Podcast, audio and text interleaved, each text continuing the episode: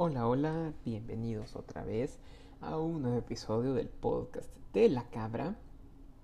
Hoy contándoles que después de un descanso largo y donde he estado trabajando en algún par de, de cosas para subir al podcast, pero he tenido muy poco tiempo para grabar. Hoy finalmente quiero volver y contarles un poco qué me pareció el libro de Life of Pi o La vida de Pi en español, que es un, un libro que ya tiene algunos añitos de andar por ahí. Lo, lo convirtieron en película hace poco y pues fue una película que a mí me gustó mucho y que pues gracias a ella sentí que valdría la pena leer el libro. Así que vamos a ver qué tal va Life of Pi.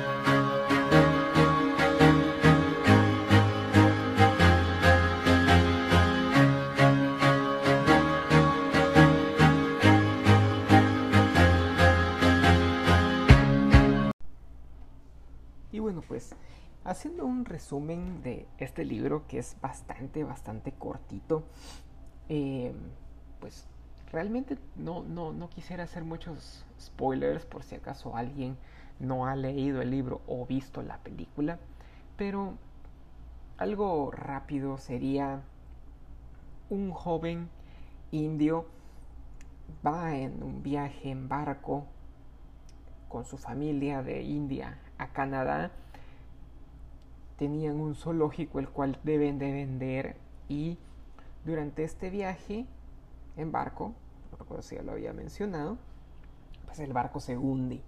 Y los únicos sobrevivientes de, de esto son el mismo Pi, un par de animales y un tigre de bengala adulto, los cuales pues eventualmente se van muriendo hasta que solo quedan Pi y el tigre y pues la historia va de la travesía por todo el, océano Pacífico que tienen que vivir estos dos personajes y pues básicamente como se imaginarán cómo evitar que el tigre se coma a Pi porque por alguna razón eh, Pi decide mantenerlo vivo y decide ayudarlo me parece que en, en general eh, el libro es bastante corto aunque sí siento yo que podría haber sido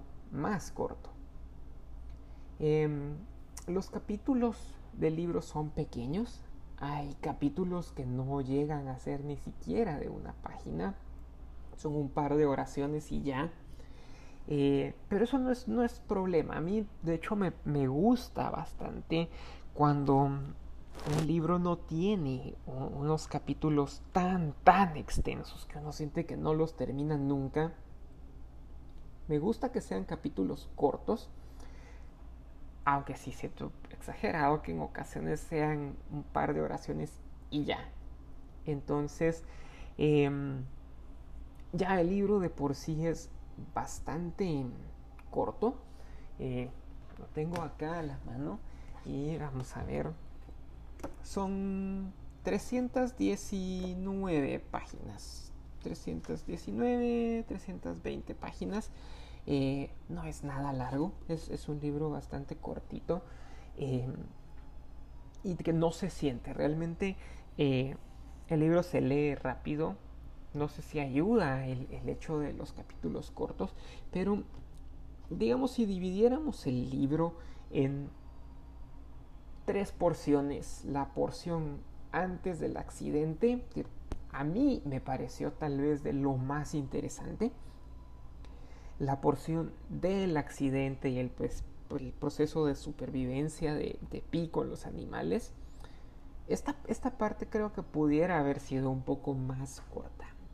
Eh, es agridulce, es difícil, porque a pesar de que es largo, a veces se siente como que estamos leyendo una y otra vez lo mismo, como que vuelven a suceder muchas cosas, como que cuesta un poquito ir avanzando. Em,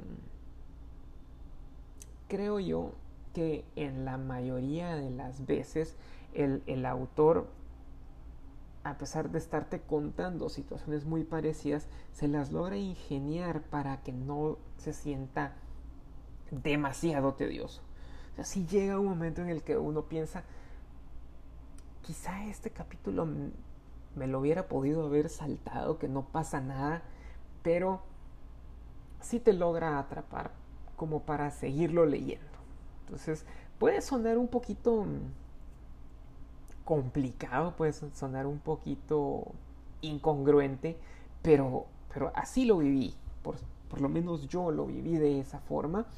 Em, y no lo encuentro como algo malo necesariamente.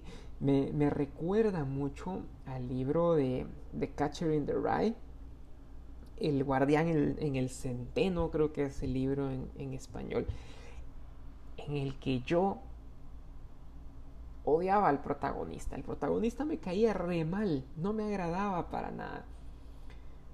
Pero no podía parar de leer. O sea, había algo que te atrapaba y aunque realmente no, no sentía yo mucha empatía con el personaje, sí había algo dentro del libro y la forma en la que se contaba la historia que me atrapaba. Y siento que con Life of Pi definitivamente algo similar sucedía. Como que tenía yo esta, esta relación amor-odio con, con los capítulos y con lo repetitivo que podía ser. Luego, en la parte final, ya cuando se ha terminado eh, la aventura y ya queda como, como solo atar algunos cabos sueltos, me pareció interesante, me pareció bastante mm, realista, tal vez no, no decir realista, pero sí bastante aceptable la forma en la que se cerraba la historia. Em, desde el principio del libro te lo venden o, o te dice, esta es una historia que te hará creer en Dios. Y bueno, a mí en lo personal que me digan eso de un libro, ya es suficiente para que me dé alergia. Ya siento como que voy a leer en cualquier momento una coelada o no sé, algo, algo así. Em, sin embargo, recuerdo, vi la película, tenía ganas de leer el libro y decidí, bueno, no, no me voy a quedar en las primeras 10 páginas y vamos a, a terminarlo de leer. Y pues no, no me parece algo tan, tan alérgico o algo tan malo. No es nada proselitista en, en cuanto a religión o una religión en particular, porque de hecho la, la historia gira en torno a que Pi em, es muy religioso y él de hecho es una mezcla entre musulmán, cristiano y e hindú. Entonces, eh, él tiene estas inquietudes en, su juventud e investiga mucho y pregunta mucho. Eh, en ese momento sí siento yo bastante empatía y bastante... Em, me veo muy reflejado en, en, en Pi porque veo una búsqueda y una curiosidad que a mí también me surgió en algún momento. Obviamente para ambos creo que terminó de una forma diferente. Eh, pero creo yo que eh, Pi o el autor, en este caso Jean Martel, nos habla mucho acerca de, la espiritualidad y de lo importante que es. Trata de que su personaje sea muy abierto a todas las religiones y, dispuesto a, abordar todo tipo de creencias sin embargo, creo que encuentro un choque importante en el que Pi es muy religioso y es muy abierto a, formas distintas de pensar, pero es muy crítico hacia los ateos. Y yo creo que em, o una de dos, o, o es una actitud muy hipócrita de parte del personaje, o es algo que intencionalmente Jean Martel puso ahí para que percibiéramos que a pesar de que Pi pudiera ser muy abierto en muchas cosas, en realidad había áreas donde era bastante cerrado. Entonces eh, me pareció bastante interesante y realmente agradezco que a pesar de que te lo venden como una historia que te hará creer en Dios, no es que te vayan a meter a Dios por donde te quepa, ni que tampoco vaya a ser una historia em, que peque de ser demasiado espiritual o que entre en, pajitas tipo si deseas algo con todas tus fuerzas el universo conspira para dártelo porque hay que ser claro ni la vida es así, solo es ficción y, un trabajo, una obra que pretende ser muy realista como esta, creo que no puede permitirse esos lujos. Es mucho tal vez de, de, un realismo mágico y creo que eso se siente, pero recordémonos que el realismo mágico justamente esa es su gracia tener ciertos aspectos muy mágicos, muy eh, quizá fantasiosos, pero muy anclado en la realidad. Entonces, eh, creo que este es un, muy buen libro con esa dinámica. Em, y me, me, agrada, me agradó ese, ese detalle, definitivamente. Em, como ya les había contado antes, a mí me pareció que algo que tiene este libro es que es bastante inmersivo. O sea, estás leyendo y el autor se esfuerza en que te sintas ahí. Realmente puedes imaginarte los olores, los colores, el ambiente, el temor, el nerviosismo de los personajes. Lo puedes vivir. Y yo creo que eso es algo que es muy valioso porque em, realmente creo que eso lo separa bastante o lo separaría bastante de ser una obra bastante coeliana, digamos, de que a pesar de que trata de ser bastante espiritual, em, viene y, y, sí, sí está bien escrito. O sea, puede, puede uno leer algo muy moralista como Cuauhtémoc Sánchez, por ejemplo, eh, que es muy moralista y muy mal escrito, entonces termina cayendo mal. O Paulo Coelho, que se las lleva de muy espiritual, pero tampoco escribe bien, entonces no funciona.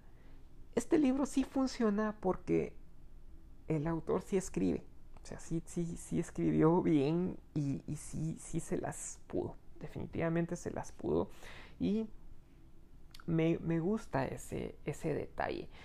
El único aspecto donde yo me sentí un poco, mm, digamos, no tan seguro de lo que estaba sucediendo, de las cosas que se daban, era que em, si bien el libro está hecho de puras frases, tiene muchas frases que son memorables, muchísimas. Uno puede abrir cualquier página y en ese momento eh, leer ahí una frase que va a resultar muy memorable. A mí en lo particular eso me gusta muchísimo y vamos a hacer el experimento. Voy a agarrar, voy a abrir el libro y vamos a buscar una frase cualquiera acá. Veamos. Vamos a Siempre estarás conmigo en mi corazón. ¿Qué es ese susurro? Ah, nuestro barco ha tocado la tierra. Así que adiós, Richard Parker. Adiós. Dios esté contigo. A mí me gusta mucho eh, eh, eh, eso como, como frase, como, como, como un, pequeño extracto de, de, la historia. Me encanta, me gusta porque creo que los trabajos a los que se les pueden extraer esas frasecitas son invaluables y este tiene un montón. Em, vamos a probar otro. Vamos a irnos ahora a la página 150 y tenemos esta. La hiena cayó en silencio. Mi corazón se detuvo y luego empezó a latir a la velocidad al triple. Me volteé. Jesús, María, Mohammed, Vishnu. Vi una visión que se quedaría conmigo por el resto de mis días. Richard Parker se había levantado, había emergido. Me encanta, me gusta, me gusta. Eh, eh, me gusta cómo está escrito, me gustan mucho las, las frases. Eh, es, como dirían en inglés, quotable, bastante quotable. Se pueden sacar bastantes frasecitas. Em, sin embargo, a veces la forma en la que Pi habla es demasiado. O sea, eh, siento que, hay veces que él mismo habla y se oye así como muy, muy, muy shakespeariano su, su hablar. habla de una manera en la que uno siente como que no es necesariamente una persona real. Como que está muy mecanizado, muy, muy perfeccionada su, su, su forma de hablar. Y tengo que decir que a pesar de que los libros que tienen esas características, hablemos de nuevo, tipo Cuauhtémoc Sánchez o Pablo Coelho, no me gustan porque siento que es un, un mal trabajo de escritura. En este caso no me molesta. ¿Por qué? Porque una característica que tiene este libro es que es así como una historia dentro de una historia dentro de un libro. ¿Por qué? Porque arrancamos el libro con una nota del autor, que esa nota del autor no es el verdadero autor, es decir, el autor que está escribiendo esa nota del autor no es Jean Martel, sino es el autor protagonista del libro, que nos habla de que conoció a Pi de cierta manera y luego el resto del libro es como una recolección de las cosas que Pi le contaba al autor. Y en algún momento nos vamos así más profundo y es algo que Le contaba a unos japoneses y este se lo cuenta al autor y el autor luego nos lo traslada a nosotros. Entonces el hecho de que sea así bien eh, arreglado o que, o que se vuelvan palabras y se vuelva todo muchísimo más mejor estructurado para contar la historia, no me parece tan mal como si fuera una historia escrita directamente por Pi, por ejemplo. Ahí sí me caería re mal leerlo de esta forma porque diría yo, nadie, nadie habla así. Pero en este caso sí podríamos decir, o sea, si alguien habla de una forma y luego el lenguaje, la forma de contar las historias se va cambiando y se va modificando hasta que eh, parece que no es un ser humano el que nos está contando la historia. Así que eso me, pareció bien interesante. Em, me incomodaba por momentos, pero luego yo decía, no, recordate que eh, no es el personaje que realmente habla así. Esto es como un, se tomaron la libertad de reescribir la historia. Entonces, ahí va. Y pues bueno, creo yo que em, un aspecto importante dentro de este libro, que ya lo había dicho yo antes, es el asunto de la espiritualidad. Me parece de que es un libro que trata hasta cierto punto de ser espiritual, pero no, no ser demasiado proselitista, lo que me parece buenísimo. Em, te hablan de muchas cosas muy interesantes acerca de, por lo menos las tres religiones a las que Pi pertenece a, que, a las que él sigue.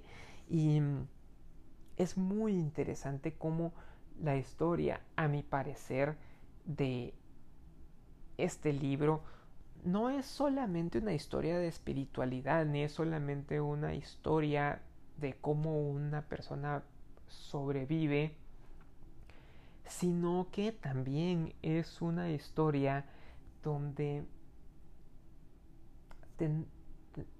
tienes que cambiar tu perspectiva. Cómo, cómo ves las cosas, cómo, cómo funciona todo, cómo funciona el mundo. Y creo que es algo que es muy interesante porque todos vemos las cosas de formas muy distintas. Y a lo que me gusta mucho es ese detalle en el que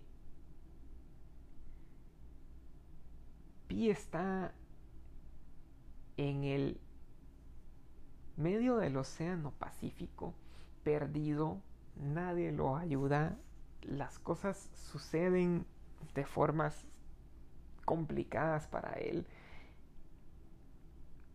y él sigue pensando desde su punto de vista muy espiritual eh, que muchas de las cosas que le suceden son señales divinas. Y me recuerda mucho aquella frase que, que dice, puedes vivir de dos formas, pensando que todo es un milagro o pensando que nada lo es. Y creo que eso es, es algo muy bonito cuando te das cuenta que no importa la espiritualidad, no importa la perspectiva, no importa nada. En realidad, cada uno vive en su propio mundo y cada uno vive en su propia realidad. Y esto se hace muy claro en el libro cuando al final eh, pues, viene y él le tiene que contar a alguien la, la historia y les cuenta la historia de cómo sobrevive con el tigre y con los animales y no le creen. Y entonces él viene y les dice, bueno, ¿quieren una historia más realista? Le dicen, por supuesto que sí. Entonces él les cuenta una historia distinta en la que en vez de animales sobreviven ciertas personas y cómo luego él resulta ser el último sobreviviente. Y es una historia muy similar a lo que pasó con los animales, pero esta vez desde el punto de vista humano.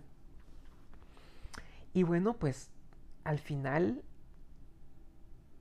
las, las personas que escuchan estas dos historias, Pi les pregunta qué historia les gustó más, con qué historia se van a quedar. Y ellos responden que se van a quedar con la historia de los animales. Deciden creer la historia más fantástica y deciden creer la historia más poco probable. Y esto justo es como, como la, desde mi punto de vista, es justo como la creencia en Dios o la creencia en cualquier deidad que te puede llevar a creer la historia más pintoresca, aunque sea la menos realista.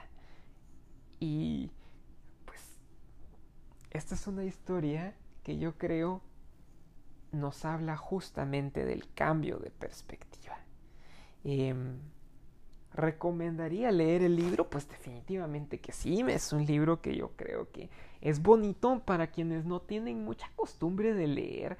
Es un libro que se lee bastante fácil y es una historia que te atrapa. Así que es un, un libro que vale mucho, mucho, mucho la pena. Em, creo que valdría la pena leerlo. Y una vez terminado, ya sabiendo cómo va todo, volverlo a leer porque probablemente la segunda vez que lo leamos lo vamos a encontrar totalmente diferente. Vamos a encontrar que hay cosas que no vimos, hay, hay detalles que probablemente van a tomar otra, eh, otra forma cuando terminemos de leerlo. Así que vale mucho la pena, vale bastante la pena leerlo. ¿Con cuál me quedo? ¿Con el libro o con la película? creo que ambas me gustan igual. Normalmente me quedo con el libro, pero en este caso tanto la película como el libro me gustaron muchísimo los dos. No creo que me quedaría con uno. Yo creo que en lo personal, después de, leer el libro, me dieron ganas de ver la película. Y ya sé que luego de ver la película me, van a dar ganas de volver a revisar un poquito el libro. Así que, eh, como una cosa muy rara, diría yo que les doy un empate. Empatan libro y película. Así que pues aquí, aquí llegamos al, al final de esta de este pequeño resumen y, revisión del libro de, de, Life of Pi. Gracias por quedarse hasta acá. Espero que les haya gustado. Em, como siempre me despido deseándoles que la estrella del alba brille sobre ustedes. Y esta vez voy a agregar algo que me gustó mucho de este libro, que es que nunca olviden que el mundo no es solamente como es, también es como lo entendemos.